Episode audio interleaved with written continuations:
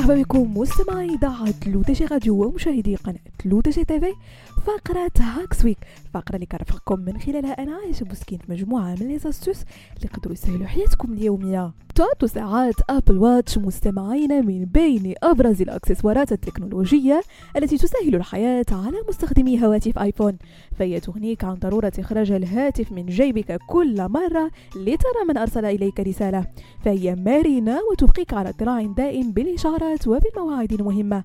لكن في بعض الأحيان يواجه العديد من مستخدمي ساعة ابل واتش صعوبة في وصول الإشعارات من الهاتف إلى الساعة.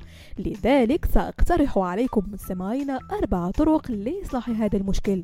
أول خطوة هي التأكد من ضبط الإعدادات على هاتف آيفون وساعة أبل واتش لربط الاتصال بين الهاتف وساعة أبل واتش قم أولا بفتح تطبيق Watch على هاتف آيفون.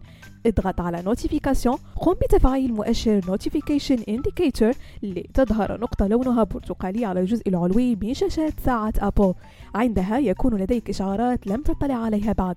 قم بتفعيل مؤشر notification privacy للحصول على الإشعارات بشكل أكثر تفصيلا. وأخيرا اضغط على App Store لضبط الإشعارات الخاصة بكل تطبيق ثم أبل واتش Enable Notification.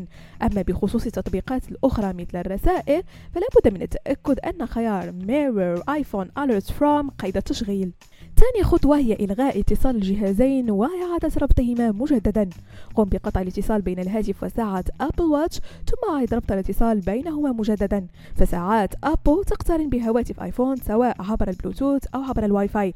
لكن أيا كانت وسيلة الاتصال فالإشعارات الجديدة تصل بشكل مباشر من جهاز آيفون إلى ساعة أبل واتش في حالة عدم الاستجابة فمن الممكن أن تكون المشكلة ناجمة عن خطأ في الاتصال بشبكة الواي فاي. لذلك أطفئ الاتصال بالشبكة واتصل مجددا. ثالث خطوة هي التأكد من تحديد نظام التشغيل في ساعات أبل وهاتف آيفون.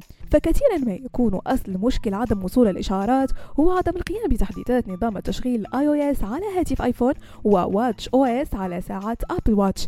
لذلك من الأفضل أن تكون مواكبا لآخر التحديثات المطلوبة. رابعا وأخيرا استخدام الطريقة التقليدية في ربط الاتصال.